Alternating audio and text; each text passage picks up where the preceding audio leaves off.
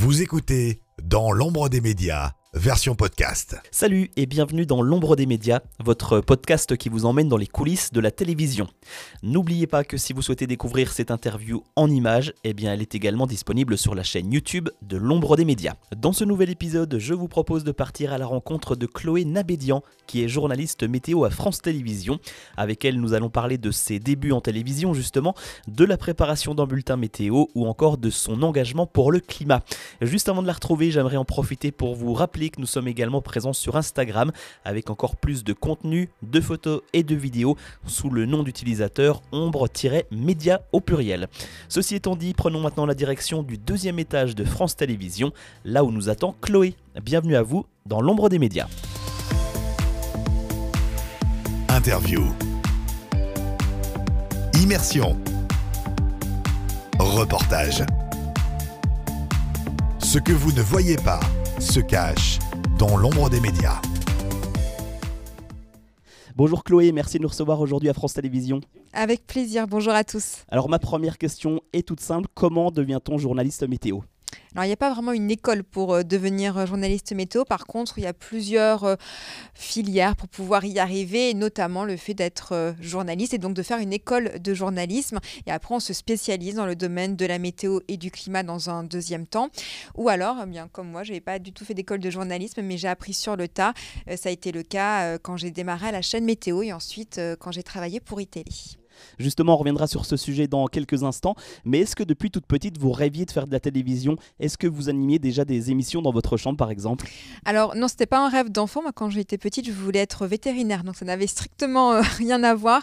Par contre, euh, j'ai été piquée par ce métier quand je l'ai découvert un peu sur le tard. J'étais déjà dans mon école de commerce. Je devais avoir 23-24 euh, ans. Et j'ai découvert le métier de journaliste et je me suis dit que c'était ça que je voulais faire. Donc, dès que j'ai fini mon école de commerce, je me suis donné un an pour y arriver j'avais déjà 27 ans, donc j'étais un petit peu âgée pour, euh, pour démarrer, mais comme quoi, euh, il faut toujours croire en ses rêves quand même. Et avant de revenir sur votre métier de journaliste et pour bien comprendre, peut-on expliquer la différence entre journaliste météo, météorologue et prévisionniste? Alors, c'est euh, deux fonctions différentes, effectivement. Le prévisionniste, euh, c'est un ingénieur euh, météo. C'est lui, en fait, qui étudie tous les modèles météorologiques qui existent pour ensuite réaliser une prévision météo, donc qui est représentée par les cartes que vous pouvez voir. Et le journaliste météo, c'est celui qui va rendre accessible et pédagogique, en fait, tout ce domaine scientifique qui est un petit peu complexe au premier abord. Et nous, notre travail, en fait, c'est de transmettre cette information et après de l'agrémenter et d'en faire vraiment un travail journalistique à part entière en apportant des informations supplémentaires et en aussi dénichant euh, des vidéos de ce qui se passe à l'étranger pour euh, faire un panorama complet de la situation dans le monde. Et on va maintenant revenir à ce que vous disiez il y a quelques instants. Vous avez commencé sur la chaîne météo avant de rejoindre iTélé pour enfin arriver sur France 2. Comment est-ce que vous avez vécu cette transition d'une chaîne de la TNT pour arriver sur France 2, qui est l'une des chaînes les plus regardées en France? Est-ce que c'était un objectif pour vous? Alors, c'était pas un objectif initialement, mais par contre, ça a été un tsunami quand c'est arrivé et ça a été juste incroyable parce que c'est arrivé assez vite. Finalement, ça faisait que trois ans que j'avais démarré ce métier et je m'attendais pas du tout à pouvoir arriver sur France 2 euh, aussi rapidement. Ça a été une opportunité incroyable euh, grâce à Nathalie Riouet, qui est ma chef de service et, qui m'a donné sa confiance.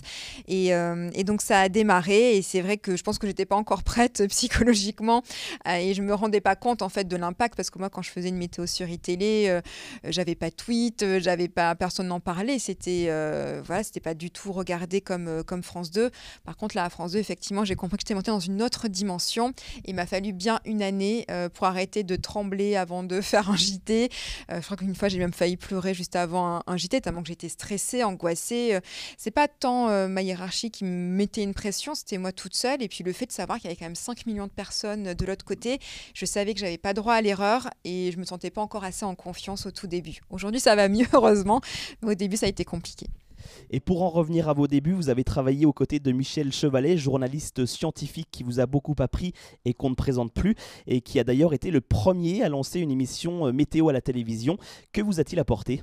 Quand j'ai rencontré Michel Chevalet, euh, la première chose que je me suis dite, c'est qu'en fait, en utilisant des mots simples, on, ne paraissait pas pour quelqu'un qui n'y connaissait rien. Et moi, comme au début, j'avais pas forcément la maîtrise encore du domaine, j'utilisais parfois des mots compliqués pour montrer que je savais et que je maîtrisais mon domaine. Et Michel m'a fait comprendre que c'était l'inverse, en fait. C'était ceux qui ne connaissaient pas et qui maîtrisaient pas forcément leur domaine, qui n'arrivaient pas à rendre encore plus pédagogique, encore plus simple ce domaine-là. Et quand j'étais avec lui sur des éditions spéciales à iTélé euh, et que je le voyais faire, c'était juste incroyable. C'est vrai qu'on buvait ses paroles, on comprenait tout, ça nous transportait dans un autre univers aussi parfois. Et donc, je m'étais dit que quand je serais plus grande, je voulais être comme lui. Et, euh, j'œuvre au quotidien pour essayer en tout cas d'apporter euh, cette facette que lui a euh, depuis toujours, de rendre la science en fait hyper fun, hyper accessible aussi à tout le monde. Michel Chevalet au féminin alors On va essayer, c'est pas encore gagné. Comment se prépare un bulletin météo? Alors, le bulletin météo, c'est un travail d'équipe, il faut le, savoir. On est euh, euh, déjà, on travaille en binôme avec le prévisionniste, donc entre eux qui font les cartes, nous qui développons l'éditorial, mais surtout, on échange énormément ensemble euh, pour savoir ce que l'on va raconter, quels sont les points forts. Et après, nous, on a une trame où on développe justement les outils et on, se demande l'histoire que l'on veut raconter. Et selon l'horaire aussi auquel on passe, eh bien, l'histoire change. Et donc, on, modifie souvent nos trames en fonction de, de de notre passage. Et après, c'est un autre travail d'équipe cette fois-ci avec euh, la partie euh, réalisation. Donc, on a des réalisateurs dédiés à la météo à France Télévisions. On a une équipe aussi euh, avec qui on travaille. Il y a beaucoup de personnes, que ce soit en régie ou sur le plateau avec nous. On a un chef de plateau, un cadreur, des personnes à la vidéo, au son. donc, donc c'est vrai qu'on est vraiment une bonne équipe. Je pense qu'on est une dizaine à travailler en fait tous les jours pour produire presque 10 minutes de météo sur, sur France 2. Et une fois que toute la partie graphique est prête, est-ce que vous préparez vos textes ou est-ce que tout vient naturellement lors de l'enregistrement? Alors rien n'est écrit. Et c'est là euh, la difficulté vraiment de, cet exercice et c'est pour ça qu'il faut pas mal d'expérience euh, derrière, c'est qu'il faut suffisamment avoir compris la matière, euh, l'avoir suffisamment digérée et connaître suffisamment bien son domaine pour pouvoir justement en parler, mais tout en finalement étant pédagogique, en regardant bien la caméra, en étant concernant pour, pour les personnes qui nous regardent. Et donc c'est vrai qu'on a tendance à dire que plus les années passent, meilleur on est parce qu'on se sent de plus en plus en confiance dans l'exercice et après on peut y apporter un peu plus sa patte euh, personnelle, même si ça reste quand même un exercice assez figé. On a euh, sur France Télévisions la chance d'avoir trois minutes, mais ça passe très vite et on veut souvent passer un maximum d'informations. Donc euh, on, essaye de faire au mieux en fait pour apporter toutes les clés de compréhension possibles sur, sur la météo. Et là c'est vraiment à la seconde près. D'ailleurs vous avez un chef de plateau qui vous fait des signes, on peut le voir en image d'illustration. Est-ce qu'il vous est utile pour ne pas perdre le fil du temps? Il est euh, indispensable parce que même si j'ai un chronomètre, euh, parfois on n'a pas le temps de le regarder euh, tout le temps et au moins je sais grâce à son grand geste, quoi qu'il se passe en fait, mon œil attrape son geste et je me dis que là il faut que je commence à, imaginer la conclusion que je veux faire ou alors aller beaucoup plus vite sur mes cartes parce que je suis vraiment très en retard. donc il m'est indispensable en fait pour, pour bien travailler. On va parler maintenant du fond vert, un décor qui intrigue souvent malgré son utilisation fréquente en télévision ou au cinéma. Pourquoi le vert? Alors, euh, le vert, c'est une très bonne question. C'est euh, normalement parce que c'est la couleur la moins présente dans la peau et donc euh, l'incrustation se fait au mieux grâce à cette couleur.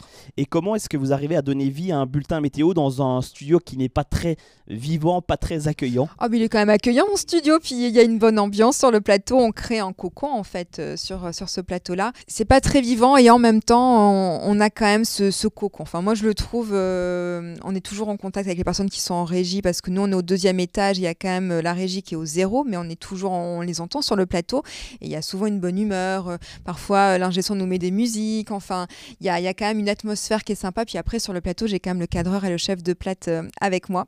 Et, et, pareil, on discute beaucoup et c'est un vrai moment convivial entre nous. Et, et après, bah, j'ai tous mes écrans, j'ai mon décor. Donc en fait, je suis quand même immergée dans cet univers et moi, je le trouve pas si peu accueillant que ça. Bon, alors je retire ce que j'ai dit. Et pourquoi les bulletins sont enregistrés pas en direct alors ça dépend effectivement des chaînes. Alors sur les chaînes info, c'est en direct. Euh, c'est vrai que hum, que ce soit à TF1 ou à France Télévisions, on est enregistré parce qu'on a la même équipe euh, technique que euh, l'équipe du JT. Donc après, les équipes, elles doivent partir à 19h ou le matin, elles doivent partir ensuite à midi pour faire toute la préparation du journal. Donc c'est pour ça que nous, on passe juste avant pour l'enregistrement. Est-ce que vous avez des relations avec les journalistes météo des autres chaînes, puisqu'il me semble que vous retrouvez de temps en temps oui, effectivement. Alors, on se connaît tous. C'est vrai qu'on euh, n'est pas très nombreux. Je pense qu'on est vraiment une quinzaine euh, de, statutaires euh, et, on se connaît tous. On a parfois aussi les mêmes problématiques, donc on se conseille aussi énormément. Et, et, après, on se rassemble effectivement lors du forum de la météo et du climat qui a lieu chaque année. Cette année, c'est du 14 au 17 mai d'ailleurs, sur le parvis de, de l'hôtel de ville. Et c'est un moment où vraiment on peut échanger, se rencontrer. On fait tous un resto ensemble. Et en plus, en juin, il y a les présentateurs météo du monde entier qui viennent euh, nous rejoindre. Et donc là, on, échange sur comment encore mieux communiquer sur la météo et le changement climatique. On se rend compte des astuces des uns et des autres selon les différents pays. Et souvent, on se rend compte aussi qu'on a des problématiques euh, communes. Et donc, on essaie d'œuvrer pour toujours améliorer euh, notre travail. Et au-delà de la présentation des bulletins météo, vous êtes également engagé pour le climat. Est-ce que vous pouvez nous parler un petit peu de cet engagement auprès de l'Organisation météorologique mondiale? Oui, alors c'est justement via le Forum de la météo et du climat et de l'Association météo et climat qui travaille beaucoup avec euh, l'OMM, donc euh, l'Organisation météorologique mondiale. Et euh, ils se reposent beaucoup sur les présentateurs météo, mais pas qu'en France, hein, dans le monde entier aussi, parce qu'ils sont convaincus, et je pense aussi qu'ils ont raison, qu'on peut être un vecteur pour communiquer sur le changement climatique. Et d'ailleurs, mes aux États-Unis ont un panel encore plus large qui, euh, une palette encore plus large qui s'est euh, développée puisqu'ils sont maintenant souvent chefs de service météo et climat aussi. Ils parlent beaucoup du changement climatique euh, également dans leur présentation météo. Donc il y a vraiment des choses qui sont en train de s'étoffer et de grandir. Et, notre travail en fait c'est de pouvoir communiquer sur ces actions aussi qui sont mises en place par l'ONU. Donc c'est un vrai honneur à chaque fois de pouvoir participer et de les aider. Et puis on va terminer cette interview en parlant de votre premier livre puisqu'en 2019, vous avez sorti La météo devient-elle folle? Est-ce que vous pouvez euh, nous le présenter? Est-ce qu'il y en a un deuxième de prévu? Oui, alors La météo devient-elle folle? C'était mon premier livre, effectivement, en 2019. Et euh, c'était parce que je voulais répondre à la question que tout le monde me posait pour savoir si euh, la météo était en train de partir complètement cacahuète ou pas, parce qu'il y avait des phénomènes extrêmes qui étaient de plus en plus récurrents. Et je savais par les discussions que j'avais avec certains chercheurs que ce n'était pas forcément le cas. Ça, on part pas forcément dans un extrême à chaque fois, mais parfois il y a des phénomènes qui seront même moins intenses, mais sont quand même toujours utiles euh, pour, euh, pour notre nature. Donc euh, j'ai voulu faire vraiment ce travail de recherche avec ce livre pour comprendre ce qu'il en était réellement. Et je travaille effectivement sur un deuxième livre qui va sortir cette fois-ci en, novembre de cette année. ça n'a rien à voir, c'est sur les grands mystères de la nature cette fois-ci.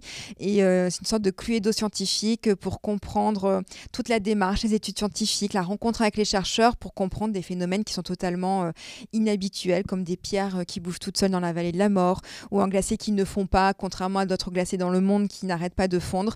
Donc c'est essayer de comprendre ces mystères qui nous paraissent un petit peu mystiques, mais derrière, il y a toujours une réalité scientifique. Alors rendez-vous en novembre prochain. En tout cas, merci beaucoup Chloé pour le temps accordé et pour toutes ces réponses passionnantes. Merci beaucoup. à bientôt. Au revoir. Voilà, nous arrivons au terme de cette émission. Je vous donne rendez-vous dans 15 jours à la rencontre de Marie-Caroline, qui est ingénieure du son. D'ici là, n'hésitez pas à parcourir notre chaîne YouTube. À très bientôt dans l'ombre des médias. Ce que vous ne voyez pas se cache dans l'ombre des médias.